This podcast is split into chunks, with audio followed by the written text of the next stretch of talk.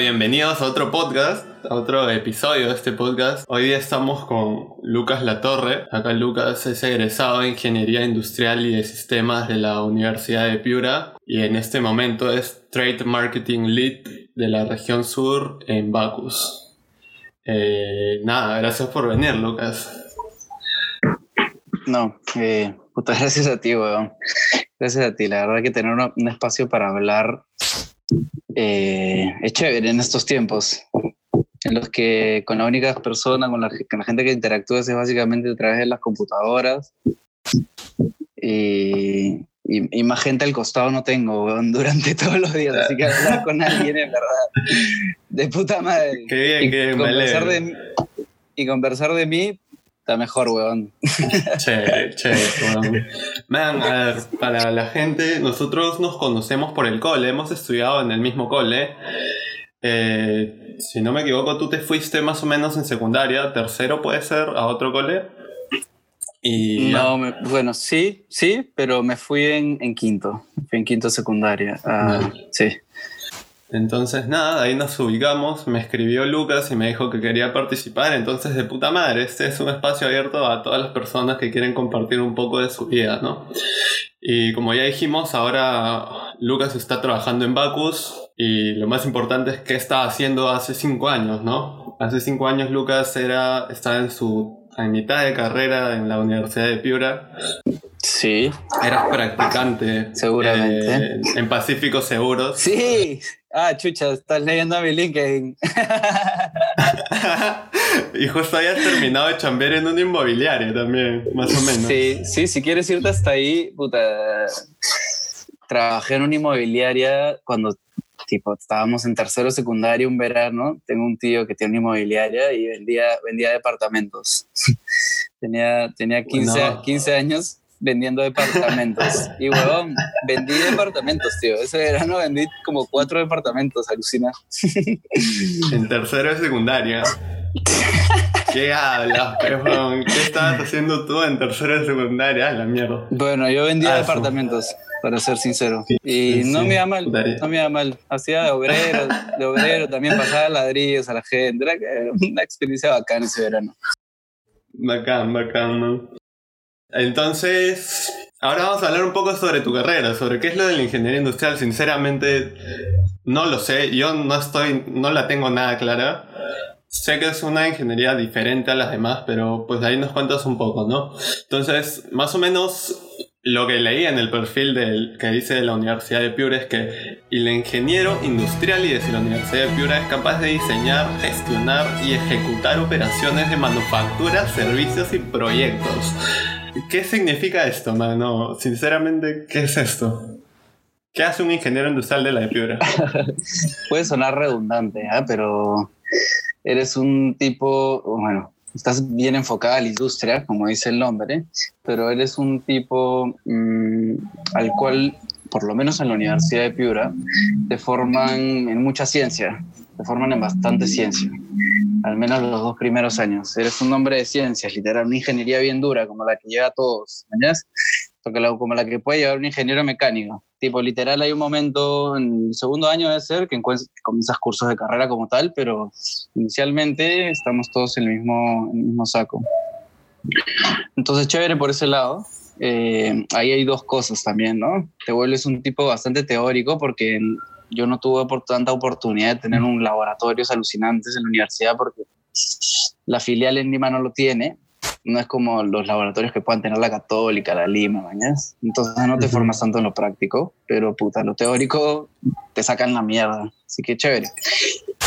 Y eso te ayuda un poco en, en esto de la industria a, a- tener esa capacidad y eso al final a lo que llega el ingeniero industrial, tener la capacidad de que has resuelto tantos problemas de matemática, de física, de, electricidad, de química, de, todo que dices, men, ya, me presentan una huevada y tengo que solucionarla, mañas. Y llegan, pejón, requerimientos de A, B, C, D, F, H, J, K, tipos. y la idea es, me están llevando en ese momento y hacer una entrega final mejor de lo que tenías antes, ¿no? En eso un poco se puede resumir en cierta parte, ¿no? Eh, esto es un poco, si quieres, que, es lo que yo hice, que si quieres inclinar la ingeniería industrial hacia lo que es los negocios. Eh, trabajar en una empresa. Es, es un trabajo muy distinto que no me ha tocado vivir en ningún momento de mi carrera, el trabajar, por ejemplo, en una planta. ¿No? Que es algo para lo que también te preparas. Te preparas para poder ser un gerente de planta también, ¿no? De poder dirigir una planta, de lo que sea en realidad, ¿no? Una planta de, de gasas, pero no sé, una planta de procesamiento de arroz, cualquier hueva, eh, te capacitan para eso, para que conozcas de procesos, eh, y de cómo mejorarlos, men. Eso es básicamente, es para que los entiendas. Te comienzan a bombardear de mucha información y te vuelves un tipo que, si es que aprendes bien las cosas, mm, un tipo que sabe de algo de empresa, porque te enseñan también de empresa, poco, en la Universidad de Piura poco, más te inclinan para algo de planta, ¿no? Me hubiese gustado tener algunos cursos más, más fuertes de marketing, administración, hubiera sido más chévere, hubiera sido chévere tener buenos profes ahí. No los tuve, la verdad. Em, pero puta, al final esto, esas cosas las puedes ir aprendiendo también. Lo otro es más difícil aprenderlo, como que sentarte y decir, ya, hoy día voy a aprender a hacer integrales triples. claro, sacas, tu, claro. sacas tu Stewart y comienzas página 1. Página 1. ¿Mañas? ¿Cómo derivar? Ah, claro, claro, claro.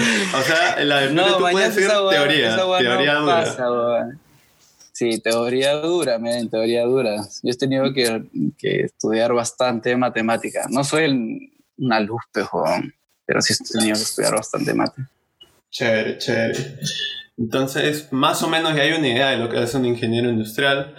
Ahora quería saber, mm, sobre todo, cómo iniciaste, ¿no? Creo que esa etapa de decisión es jodida para todos. Para mí lo sigue siendo. Es como. En ese momento yo lo veía como, ahora tienes que decidir que va a ser a lo de toda tu vida, ¿no? Entonces, tú para cuando saliste del cole ya tenías la idea formada o cómo fue ese proceso para ti de elegir esta carrera. Eh, mi viejo es ingeniero, mi viejo es ingeniero electrónico eh, y toda mi vida siempre pensé que yo tenía que ser ingeniero también. Eh, así que bueno, estudié ingeniería porque siempre fui bueno con los números hemos compartido varios exámenes de matemática contigo, Estás en el salón donde estaba también Javier, creo. O no sé si compartimos salón en, algún curso, pero sí, claro. Tú tirabas más mate, mañana, pero a mí no me iba tan mal. Claro, tú también, era, tú también estabas rankeando, recuerdo. Eh, sí, pero solo mate, mañana, y lo demás era una mierda. ¿Tú crees? No, no, tipo, no, no, destacaba mañas. Tipo, me sacaba 14. Un poquito más del promedio. Bueno, como te, como te contaba, eh, yo vendía departamentos y en algún momento quería eh, tipo ser un ingeniero industrial eh, civil porque tipo había visto cómo era la chamba, me gustaba, me gustaba la interacción con los obreros, con, con el maestro de obra, el feeling que había, eh, me, me gusta el ambiente, mañana. ¿Qué te puedo decir? Y yo quería ser ingeniero, civil y estudiar en la católica, me acuerdo. Postulé a la católica, ingresé a la católica en uno de estos exámenes de tercio que hice una pendejada ahí para poder entrar y, me ligó. Este, y tú solo tuve que dar una entrevista y ya entré. Estas jugadas masivas que hacen para alumnos que están bien claro, en el colegio. Sí recuerdo, sí recuerdo eso. Eh, entonces, nada, ingresé ahí, pero bueno, la pensión era demasiado caro. Nosotros somos tres, tres hermanos eh, y una hermana pequeña, éramos una familia grandísima y tres, tres hermanos iban a arrancar la universidad. Mi hermano ya había arrancado y había arrancado con medicina. O sea, una carrera cara, mañas. Entonces, también ingresé a la, a la Piura, en, no sé si después de la Católica o antes, no me acuerdo bien.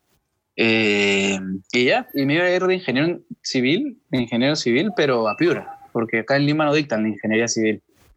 Eh, y así iba a comenzar mi vida, pero había un curso que tenías que hacer en, en, la de Piura, que te hacían hacer, que te sacaban la mierda durante los dos primeros meses del año, tipo enero, febrero, arrancaba un curso que se llamaba propedéutico, le llaman.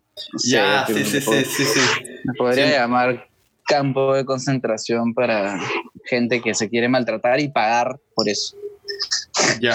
Men, eran unos hijos de puta, weón. Arrancaba las clases 8 de la mañana, weón, nos íbamos de largo hasta las 6. Y eran todos los días de sacarte la mierda en matemática, física, puta, weón, lenguaje, weón. Ah, mierda, ¿qué está? ¿Qué está pasando, weón? Mucha información, tío. ¿Y para qué era eso, weón? Para habías prepararte para el primer ciclo. Ah, ya era como el Sí, ciclo cero. pero te preparan para el primer ciclo. Exacto, entonces esa hueva yo ya no llegué a inscribirme a Lima, yo siempre he sido eh, a Piura, yo siempre he sido bien dejado con esas huevas. ya. Entonces el trámite, puta, son huevas que no, no, me va, no, me, no me va bien con eso, la verdad. Entonces, nada, pues weón, eh, tuve que hacer el propedéutico en Lima porque se me pasó la fecha para postular al de Piura. Entonces dije, ya, pues lo hago acá. Y conociendo a la gente y ese mismo verano, eh, yo que decidí eh, quedarme a estudiar ingeniería industrial porque igual el primer año era exactamente el mismo. Mañas, más, los dos primeros años, creo. Eh, en- en- entonces, pues, me quedé ese primer año y ya mañana dije, me quedo. Me quedo en ingeniería industrial. Y me quedé. Y creo que hubiera sido un error meterme en ingeniería civil. Ya me hubiera, me hubiera colgado de algún palo. Qué loco, weón. O sea, tú también no has sido primera decisión. A mí me ha pasado exactamente lo mismo. Oh, y tú entras con una idea, pero siempre uno entra con una idea de la carrera. La Universidad de Piura te comparaste ya la realidad con la expectativa que tenías al iniciar. O sea, ¿cumplió esa expectativa o no la cumplió para nada? No, sí, de hecho, no me puedo quejar de, nada, weón. O sea, me han enseñado, me han enseñado bien. Pero que tiene sus oportunidades como todas, creo, ¿no? Eh, sí, como te decía, te forman más para estar en planta. Mañana por ahí que por eso yo puedo decir esto. Pero fácil un huevón que, que trabaja en planta dice, no, men, a mí me educaron de la puta madre. ¿Mañas? Pero Claro. cuando te comienzas a desenvolver, o sea, yo, yo comencé trabajando como en Bacus, como comercial, seguí en comercial y ahora sigo en comercial. Entonces, es otra lo que te enseñan, mañas. Igual te sirve todo. Claro. La carrera de- que estudié yo es ingeniería industrial y de sistemas. Es, no es una doble titulación como la gente piensa, no es este, una doble mención tampoco, así se llama la carrera completa, eres ingeniero industrial y de sistemas. No un ingeniero industrial y un ingeniero de sistemas, eres un ingeniero industrial y de sistemas. ¿no? Pero porque llevas, porque llevas una, toda una rama de sistemas que es de la puta madre, que es, de hecho es algo que en la universidad también me, a mí me gustó muchísimo. Es casi que un hobby mío, mañas, el programar. Chévere, pero chévere. chévere. Pero no lo haría para vivir, Chucha, ok. no lo haría para vivir ni cagando. No, yo sí lo he pensado. No, no hay chance. a mí déjame, a mí, a mí déjame vender cerveza y ya está. Bueno, estábamos hablando de por qué elegí la carrera, ¿no? Eh, y básicamente fue eso, fue, no fue una elección así como que diga yo quiero estudiar ingeniería industrial por esto, esto y esto, fue más un que me fue llevando la vida y fue una buena decisión. Ahora, que ahora te puedo decir que es una buena decisión. Que no lo sabía en ese momento y me metí porque era un, un niño, pero joven, ¿cómo le piden a una persona de 17 años que Sí, se exacto, ponga a pensar qué tiene que hacer por el resto de su vida? weón? Esa No es tiene maldad. sentido, sí, no tiene sentido, weón. No tiene nada de sentido. No tiene un puto sentido. Pero bueno, así es el, el- el mundo en el que vivimos. pero- Es lo que es, es lo que es. Oye, man, ahorita entonces estás en ingeniería industrial y de sistemas. Es la única carrera que tiene esta. es- o sea, que te enseñan esto doble. ¿Has podido compararte, mejor dicho, con ingenieros industriales o ingenieros de sistemas de otras universidades? Sí, sí, claro. Eh, son distintos perfiles, aunque o, no lo creas. Y, y te vas dando cuenta ahí, la gente que llega a la de Piura tiene un perfil, la gente que llega a la de Lima tiene un perfil, la gente que va en la Pacífico tiene otro perfil, y la gente que, que fue a la Católica, a la Uni, tienen otro perfil también.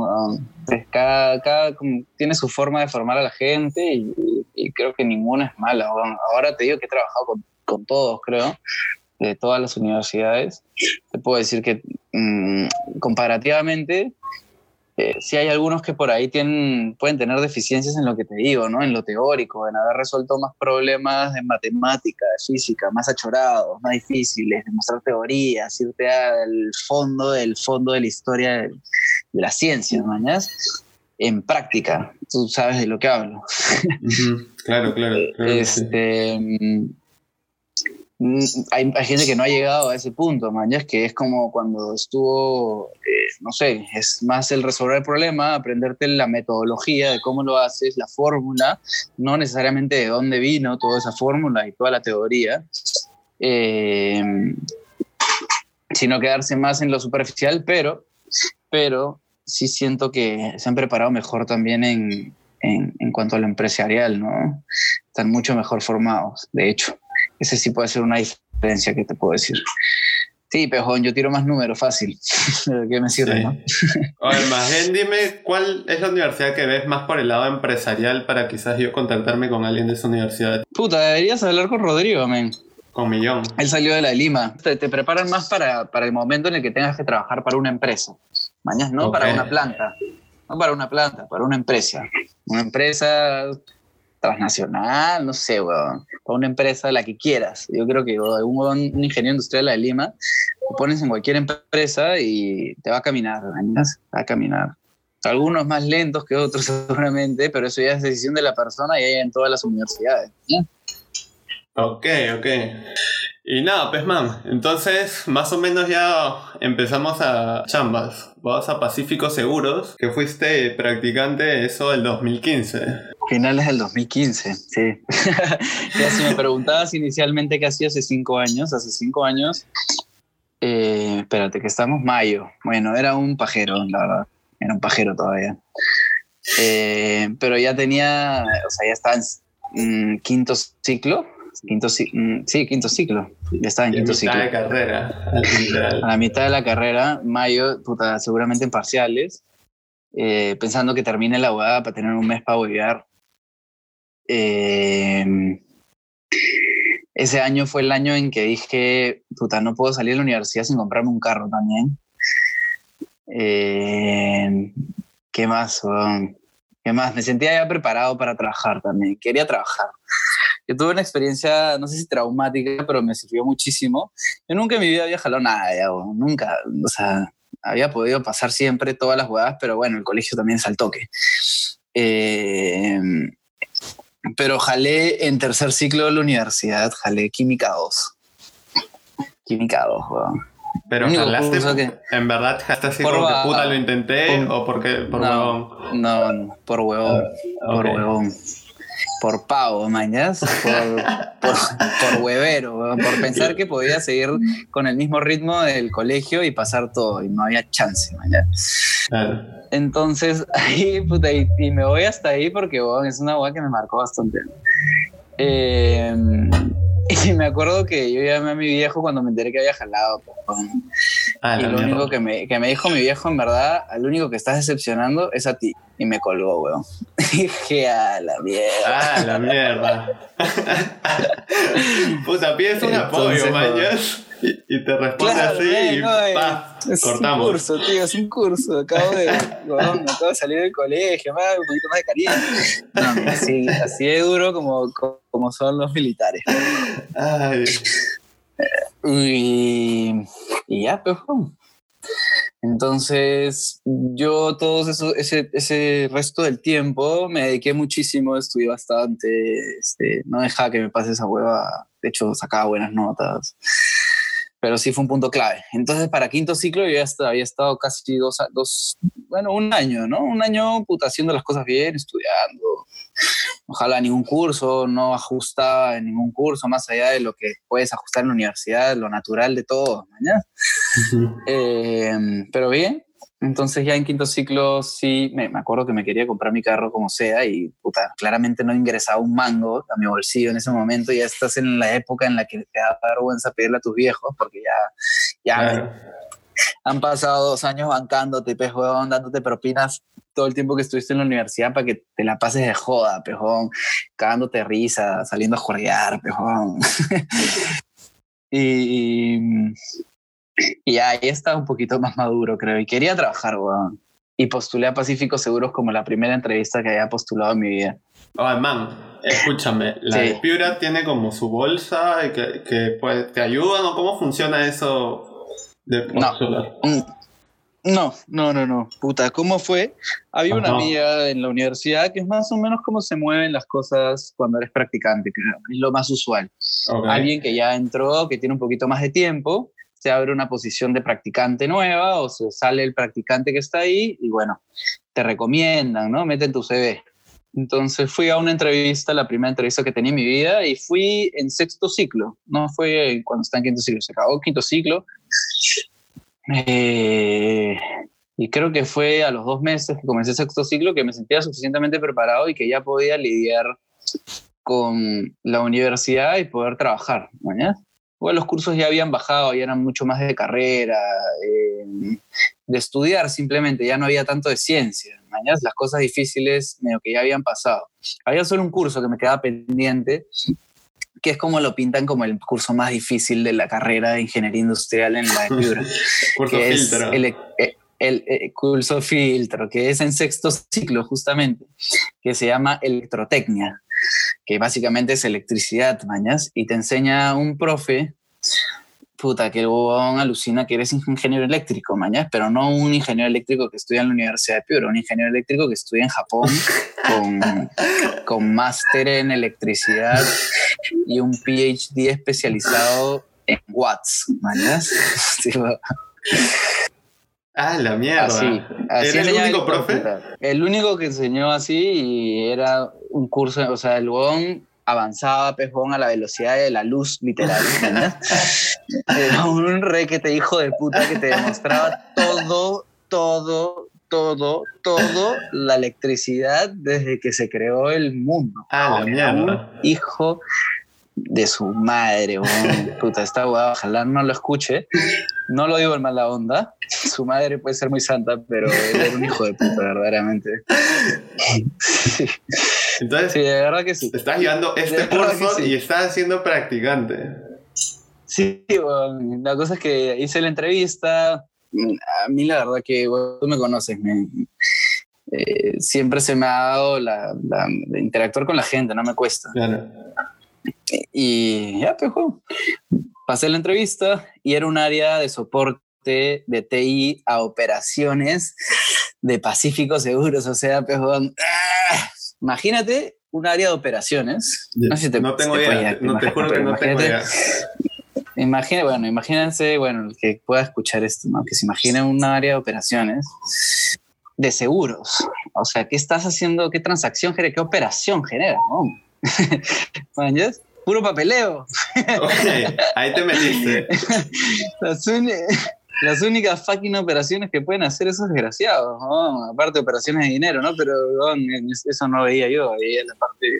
Y encima era la parte como de reportería de todo esto de operaciones y recién estaba entendiendo cómo se movían mm, tipo el mundo de las empresas, no entiendes mucho tampoco, mañas, qué áreas existen, o puro huevadas, pero- Claro, claro. y, y entré ahí de puta madre, la verdad.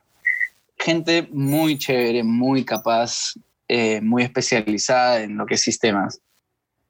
Eh, y ahí aprendí que, que, claro, no quería hacer sistemas. Entonces en Pacífico Seguros estuve dos años, ¿no? Estuve dos, dos, dos, años que fueron eternos, tío. dos años bien. Oye, pero, Pero me moví bastante. O sea, primero entraste como bastante practicante. dentro de Pacífico. De ahí. Siempre fui practicante, Ah, siempre no fui practicante. Los dos años, desde que comencé, fui practicante. Fue un- estuve en la escala, en la, bueno, dentro de la pirámide empresarial, estuve en la parte más baja durante dos años, sin faltarle el respeto, venga. Yo Claro, estaba ahí claro, dos claro. años. Ay, a mí la gente no me puede decir que es estar de practicante. Yo sé, weón. Yo estaba ahí, mañana. Así que nada, estuve seis meses en esa área de TI y como me, me propusieron pasarme a otra área, ¿no entiendes? Me propusieron, me dijeron, no, ahí es- ni me acuerdo cómo se llama el área, servicio, fuera como soporte comercial. No, eso, eso no así. Ah, sí, pues era un information trainee literal, o sea, un practicante de información porque lo que hacía era información, literal. Pero no tenía mucho contacto con los, o sea, SQL, bases de datos, sacar reportería, armar reportes. Eh, aprendí un culo Excel. Me acuerdo que la primera chamba que me dejaron, yo sabía de programación bastante. De hecho, son los cursos que mejor me fue en la universidad. ¿En qué programabas? Eh, puta, en Java. En la universidad programaba en Java. Ya. Y ahí me quedé, no aprendí otro lenguaje, la verdad pero es cuestión de, de, aprender el lenguaje y escribir donde sea, ¿no? eh, así que nada, yo no, yo no tiraba tanto Excel, la verdad. tiraba tanto Excel, pero entendía de, de, ¿cómo se llama? De fórmulas, de lógica, de programación, mañana lo entendía. Y me tiraron como primera chamba, me tiraron un Excel pejón que se alimentaba de un SharePoint que puta tenía dos millones de fórmulas y me la había dado un huevón que era un ingeniero de sistemas de la Cato. El hijo de puta había armado el, el ¿cómo se llama? Había armado este Excel que te calculaba tiempos y huevas de, de ¿cómo se llama? De, de qué tanto tiempo se demoraban los, los comerciales en hacer sus llamadas y las operaciones. No sé, huevón, era una huevada que la verdad no, no, no, me gustaba tanto, para serte sincero. Pero en ese momento era divertido, pues, bueno, te metes al Excel y comienzas a descifrar cada huevadita y ahí fue la primera vez que, que, que tuve contacto profundo con el Excel porque me puse a investigar eh, el lenguaje, pues, bueno, mañana a entender el lenguaje y a, y a, saber escribirlo y a utilizarlo, ¿no? Así que chévere, porque el huevón ya tenía sus formulones, pues, así, entonces yo solo entendía la lógica en base a las cosas que ponía, así que chévere. Y te lo menciono porque es una huevada que es muy necesaria para la chamba, tío. El Excel es, eh, al menos para la gente que se va a querer especializar en, en empresa, trabajar en empresa, el Excel es muy importante, tío. Muy importante. Puede llegar a ser incluso esto una ventaja competitiva como las huevas. Ah, ya. No sabía eso. Así que, puta, yo no me metí en ningún curso de Excel pero, pero aprendí a la mala, pejón, y aprendí bastante Excel ahí, así que eso me sirvió como, como parte de mi formación. Dos cosas importantes de, de esa área aprendí. Eran seis gallos, estamos en, en, una oficina, en una oficina enana, en un edificio deprimente en el corazón de San Isidro, eh, porque no estábamos en la oficina central. No jodas, yo me imagino Pacífico. Que era, que era, que no, que era en, Camelias, en un edificio que está en la mitad de Camelias. Bueno, entre Juan de Arona y, y el colegio, este no sé cómo se llama. Sí, sí, sí, sí lo eh, un edificio horrible, horrible, weón, tétrico. eh, man, de las peores cosas que puede haber inventado el hombre, como las cuevas, Pero gente muy chévere, la verdad, que hacía pasar el rato. Hacía pasar el rato. Buena voz, buena voz. Oye, ¿y qué tal fue para ti chambear y estudiar al mismo tiempo, weón? Una mierda, weón. Debe ser el peor momento de, de, la historia de la vida de cada una de las personas. Sí. El tener que estudiar y trabajar al mismo tiempo eh, es una tortura verdadera, weón. Y estudiar una ciencia, sobre todo, no sin menospreciar a nadie. Pero te demanda más tiempo, pues, ¿no? Entender las huevadas que pueden haber escrito otros, porque tampoco es que te las enseñen, pejón, como que estas son las cinco reglas de la administración, te las aprendes y ya las sabes. Si te las explican un poco la lógica y chévere. No, pejón, aquí está el. Sí me entiendo. Sí te entiendo, weón. Sí te entiendo, es una cagada, es una cagada. weón, yo me metí a, ¿sabes qué trip? A la U, a la uni, pues, weón, vivo en la Molina. De la Molina en la uni, sí, de la uni al laboratorio en la Cato. Esa weá es... Y de la Cato a mi oficina en, eh, por Lucil de la Molina, pero no, es, Oye, querían matar. Esa gente debería ser considerada héroe, héroe nacional. Y en el tráfico mañana, de mierda. Ser un héroe nacional tranquilamente. Puta madre, sí, sí, sí. Es, en verdad, lo has, escrito muy bien, weón. Es de los peores momentos de la vida. Horrible, weón. Horrible, horrible, sí. horrible. Sí, yo, yo en algún momento de, de ese tiempo que estaba trabajando como, como practicante dije, men, tengo que tener algún medio de transporte, tío, y me compré una bicimoto. me compré una bicimoto y me moví en bicimoto para todos lados, tío. Me en bicimoto desde el centro de Lima hasta, huevón, hasta, hasta allá, pero lejos. iba a la Molina, huevón, iba a todos lados. Yo vivo en San Borja, yeah. yo es medio céntrico y iba de mi casa a la universidad, de la universidad al trabajo, que no son distancias tan largas, la verdad, que tú, mis respetos, ¿no? Sí. Eh, pero claro, la bicimoto me aguantaba. Mañas de San Borja, Miraflores, Miraflores San Isidro, San Isidro de nuevo a Miraflores para seguir estudiando y Miraflores San Gastaba, pez huevón, no me acuerdo, seis mangos por, por semana porque no te consumía un pincho. No te pez creo. huevón. Me, sa- me saqué las mierdas un par de veces, pero huevón, verdaderamente mi bicimoto causa. Qué bien, weón, qué bien. Pero antes de eso, antes de pasar sobre toda la otra chamba, por favor respóndeme esta pregunta. ¿Te, lograste comprar el carro? Puta, sí, weón. Después de trabajar durante seis meses en Pacífico, ahí tiene una, una modalidad, ¿ya? La modalidad es eh, que tú pasas seis meses de practicante y te suben el sueldo un cachito. Te suben de 850 soles, que ganabas Ya. en ese momento, a 1100. Ok. Entonces pasas a ser un, un practicante punto dos. Le velaste. Porque ni como para decir, pra- para decir practicante senior, porque esa hueá me sería denigrar a toda la rama de practicantes de- del mundo, creo, en verdad, del mundo. Ay. Y cuando me subieron eso y dije, bueno, yo tengo estabilidad en Pacífico, sé que no me van a votar, estoy haciendo las cosas medianamente bien y le caigo bien a la gente, lo suficiente como para que no me voten en los próximos seis meses. Entonces dije, me puedo endeudar, pero...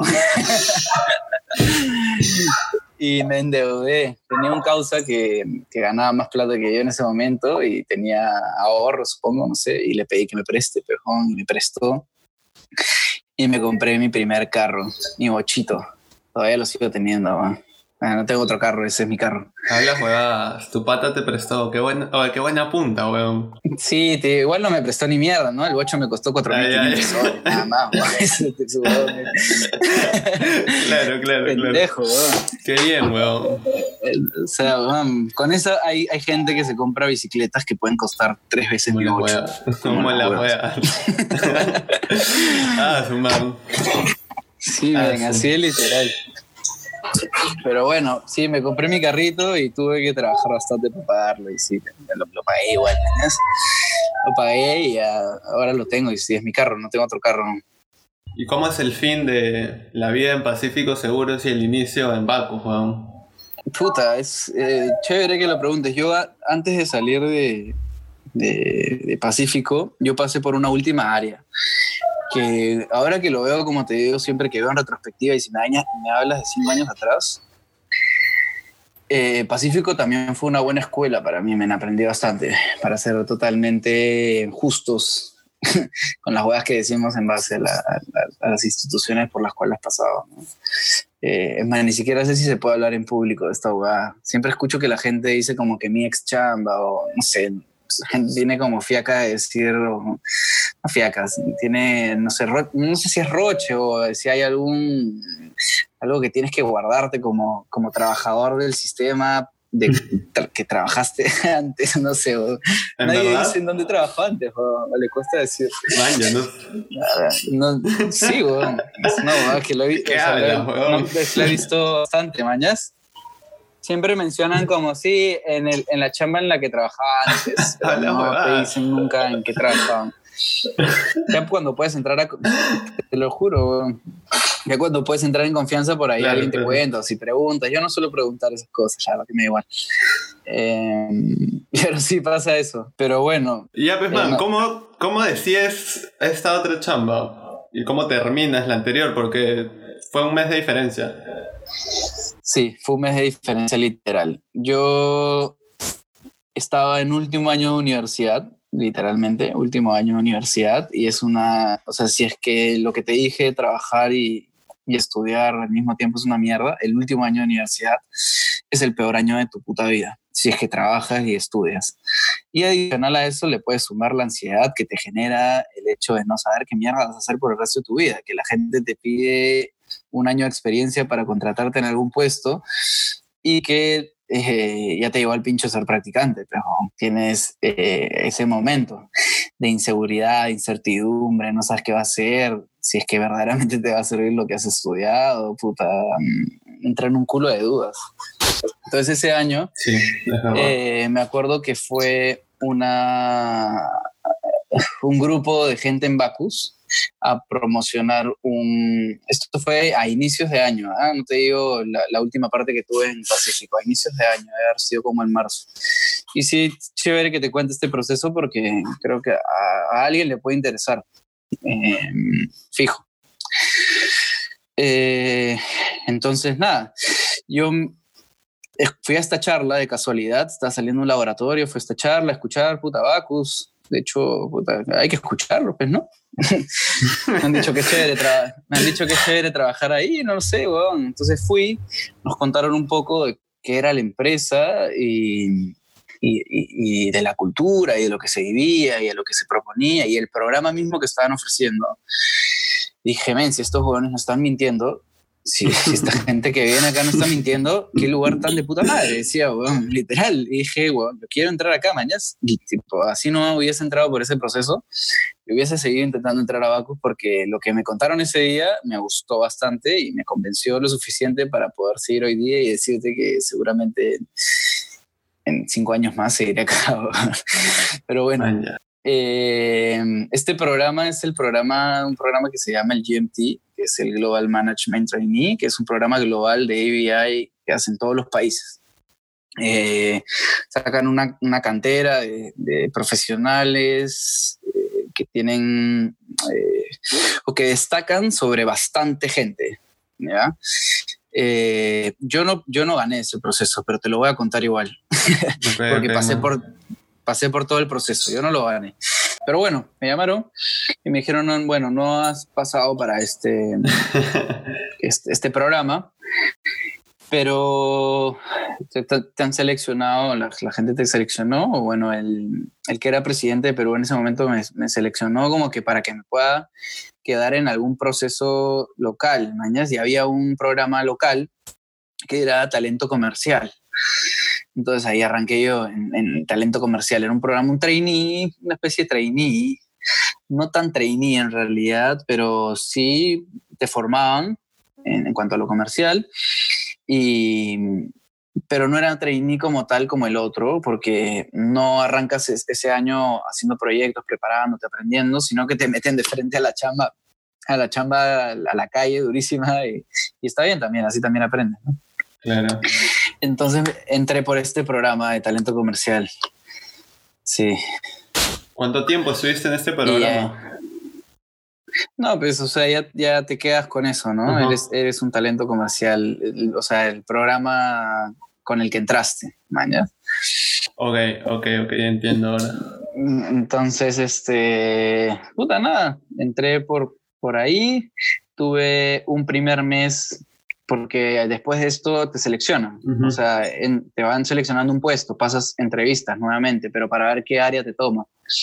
Y tuve varias entrevistas y el área que me tomó fue, eh, es un nombre, se llama Planning Performance Management eh, de Revenue, de, de, la parte, de la parte de números de, del área comercial.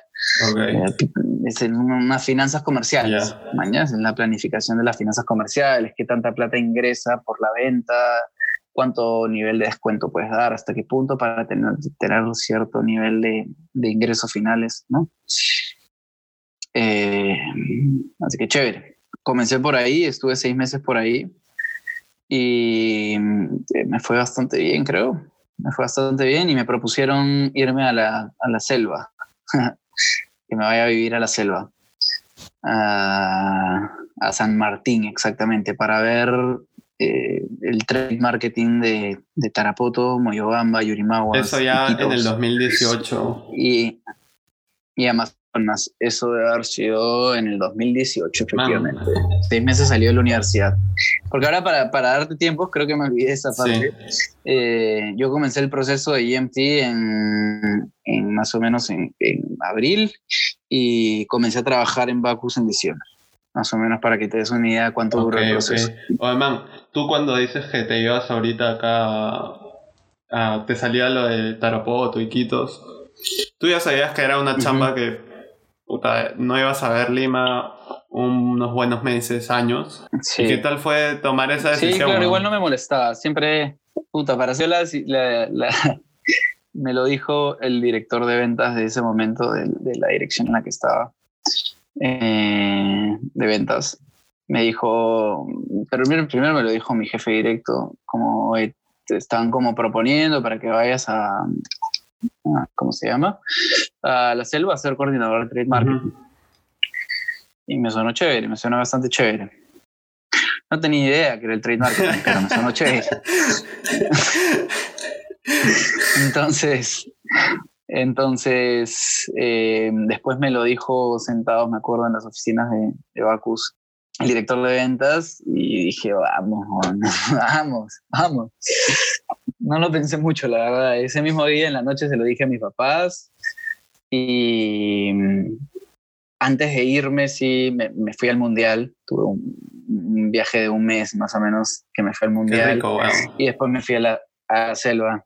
Entonces, sí, yo no vivía en Lima. Ahora con esto de la cuarentena, he estado en Lima en la casa de mis padres eh, de todo el tiempo. Pero antes de eso, yo ya no vivía en Lima más o menos dos años. Entonces, sí, desde ese momento no lo sabía que iba a pasar, pero bueno, desde ese momento ya no volví a vivir en Lima y de hecho tampoco esté dentro de mis planes inmediatos. Si se da, bacán se bacán. Em, pero no está dentro de mis planes inmediatos. No me molesta, no me molesta vivir en de hecho me gusta. ¿Qué tal, ¿qué tal ese, ese proceso de adaptarte a la provincia y estar moviéndote en, los diferentes lugares? Pues, ¿Qué has aprendido esto? Porque cuando te mueves aprendes un culo de cosas, eso, eso a mí me encanta. Pero para ti, ¿cómo fue? Sí, sí, de verdad que un proceso bastante nutritivo en cuanto a lo personal, porque estaba en, eh, en el pico de mi juventud y en la selva, pero en la selva es bravísima, tío, es excelente. Es de, las, mejores cosas que debe tener el país, como las huevas. Es un lugar muy bacán, la gente es muy buena onda, todos son muy relajados. Eh, mucha fiesta, mucha diversión, eh, mucho, mucho aprendizaje también porque la gente que trabajaba ahí era muy buena también. Eh, entonces, por todos lados, mucho, mucho crecimiento personal. Yo arranqué la selva como un coordinador de trade, que básicamente ahora el puesto se llama analista de trade marketing. Eh, entonces, claro, hay que bancarlo un poco. En ese puesto la empresa aún no te paga jato, no te ah, comida, sino es como que te vayas a chambear como que te vayas a chambear, como que te hubieran contratado allá en Tarapoto, ¿no?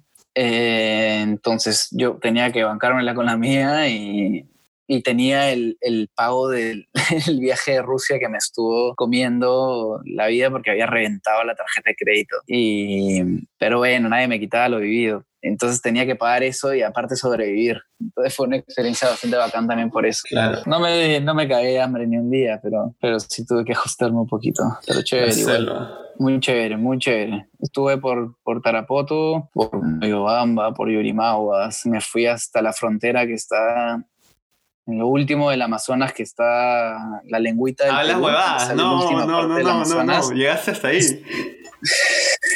He llegado hasta ahí, es el límite entre el límite entre Colombia, ah, Brasil y Perú. es una triple frontera. ¿Llegaste a ese punto exacto?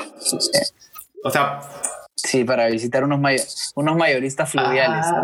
a los cuales atendría a, los cuales atendíamos, sí. Ay, qué bacán, weón. sí, sí, sí. caso eso. Sí, una experiencia de la puta madre. Qué locazo, de la puta madre. Oye, y de la selva te fuiste a la sierra, a Cusco. La selva ¿Qué tal ese cambio, weón? A Cusco. ¿Qué tal es vivir en Cusco? Ah, su, Cusco es el mejor lugar que debe haber en. ¿Estaba capital Cusco? Es un... Sí, yo vivía en la capital Cusco, sí. Sí, yo vivía en capital Cusco. Eh, sí, bueno. Moverme de la selva a la sierra fue un gran cambio para mí. Yo ya había pasado, había tenido un gran paso por la selva casi un año. Eh, y, y, era lo que, lo que siempre quise, vivir en la sierra. mi abuelo es serrano, mi abuelo es de Cusco. Eh, entonces, para mí vivir en Cusco era un sueño que siempre quise cumplir, ¿mañas? Sí, claro. Claro, y se presentó la oportunidad, me acuerdo que era faltaba poco para que yo cumpla el año en ese puesto y habían habido una cierta de movimientos y se abrió un puesto de supervisor, supervisor especializado de venta para atender a un, a un, mayorista. O sea, básicamente atender toda una zona, ¿no? Es como, como hacer las de, las de un supervisor de venta, un gerente de ventas en toda una zona, ¿no?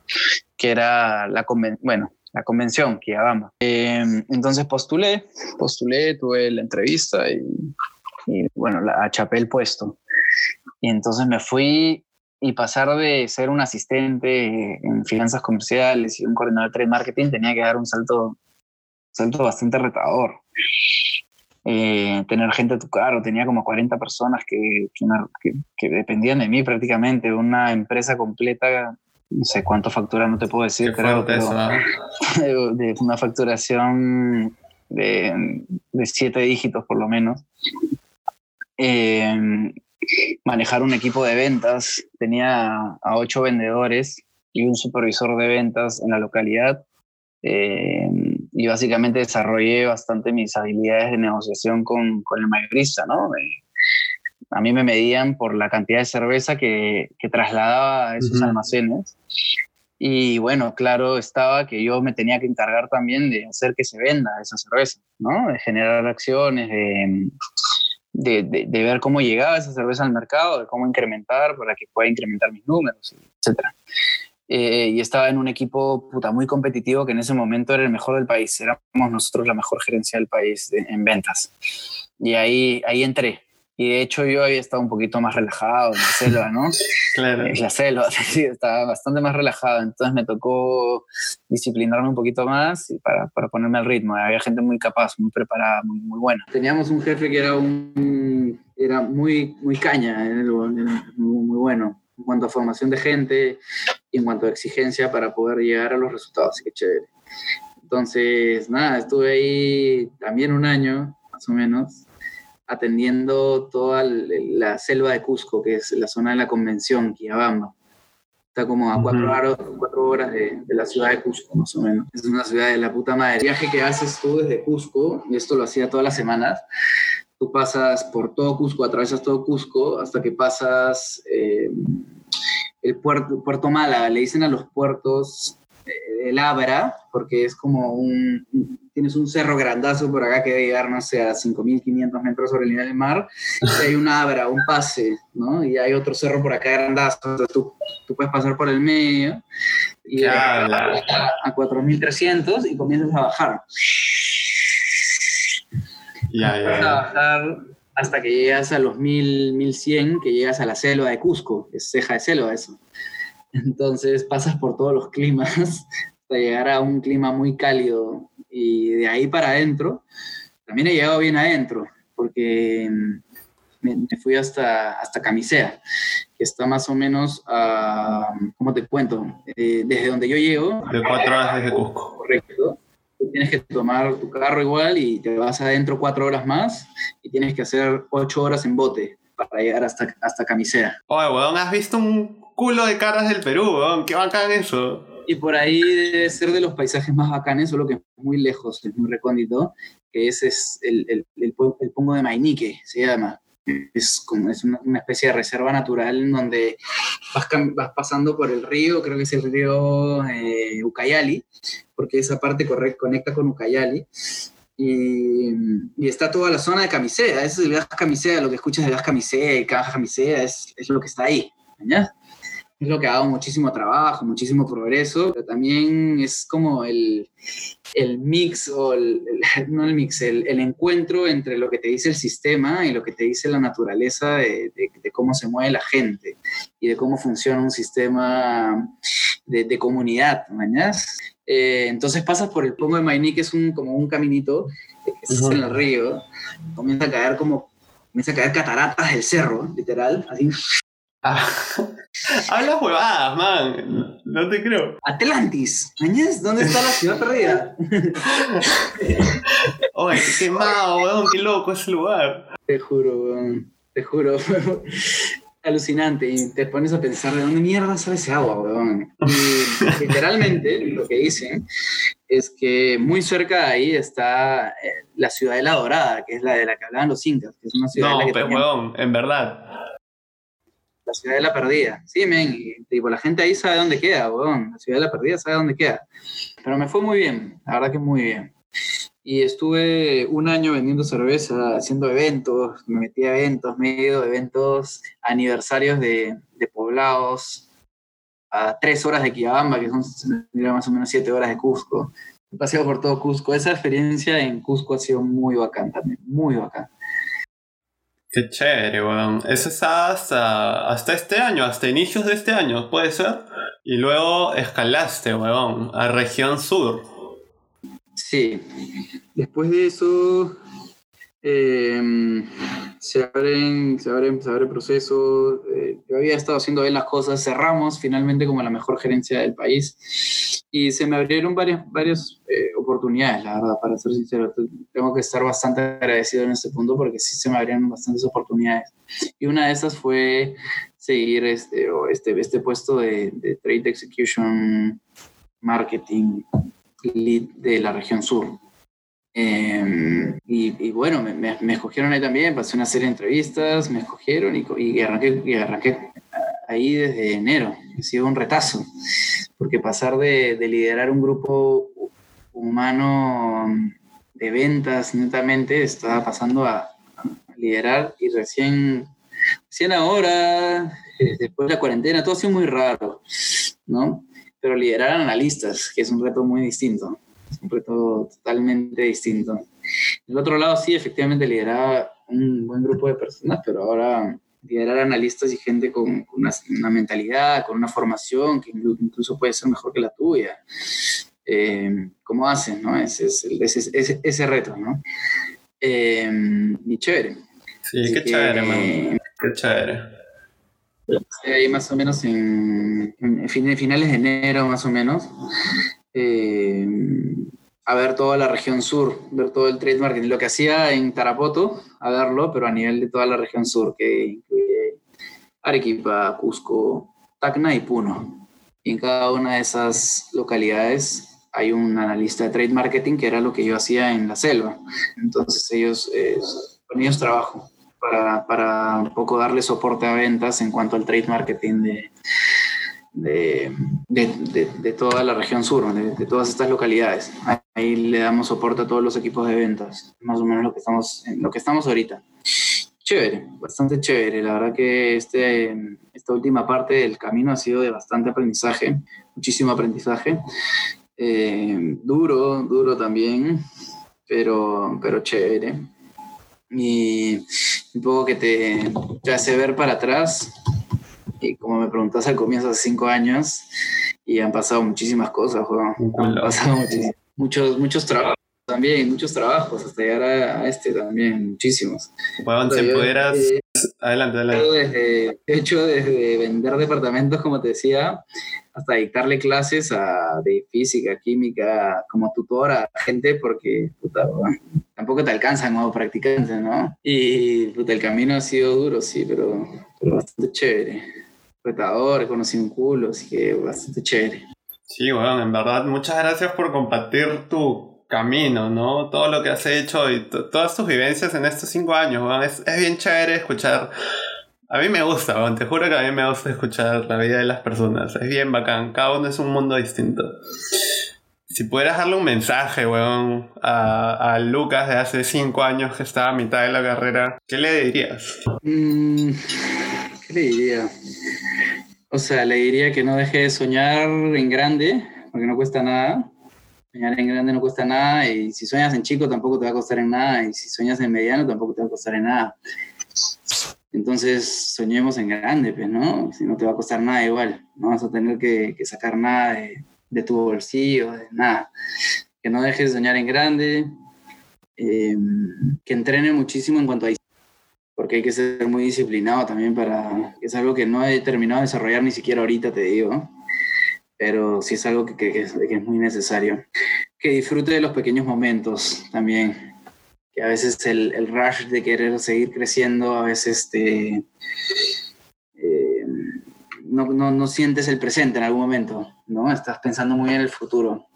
Esto ya lo, aprendes más en la sierra, cuando estás en la sierra, que la gente vive un poquito más lento, entonces te das cuenta de lo que ha pasado hasta ese momento y mm, de disfrutar de lo que vives en, en ese momento, porque bueno, hay gente que vive literal del momento, porque viven de lo que cosechan en el momento, viviendo de lo que puedan tener animales en el momento, de si es que pueden vender alguna cosita también en el momento, es muy del momento, entonces disfrutan mucho de ese viaje.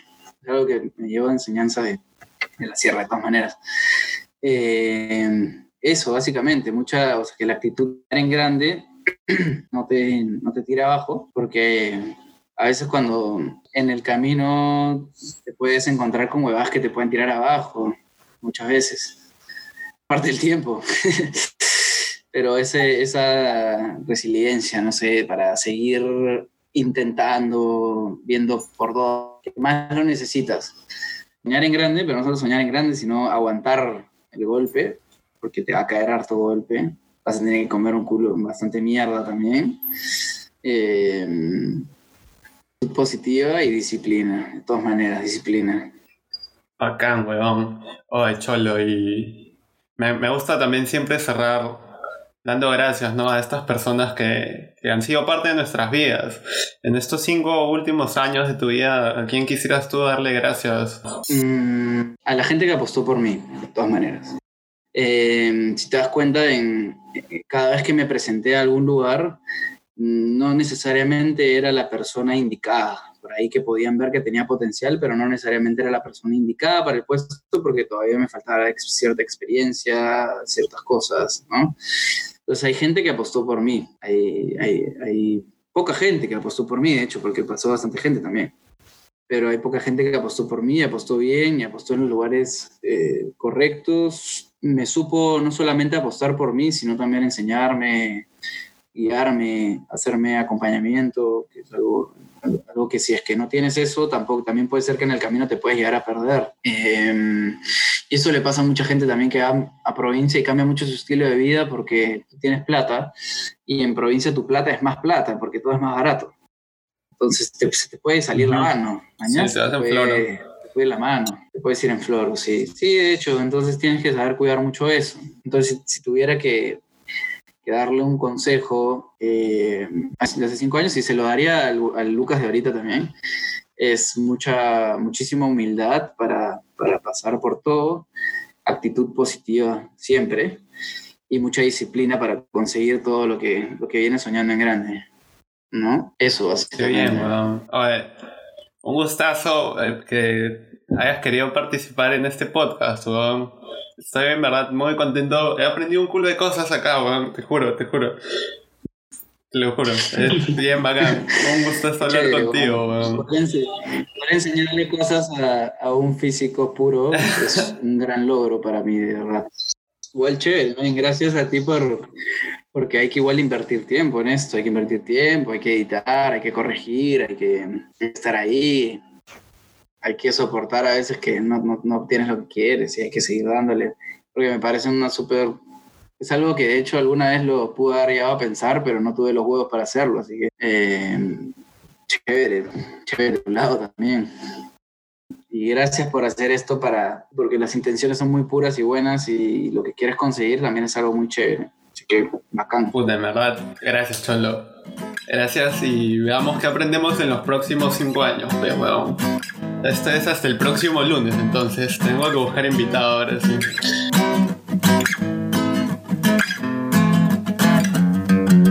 Y no es joda, no es joda, tío, lo que dicen que Fujimori se fue en un helicóptero y se llevó todo. o sea, llevó y se chapó todo el oro que había y se lo llevó a donde, donde se lo había llevado. Fujimori fue Atlantis, huevón. No es Atlantis,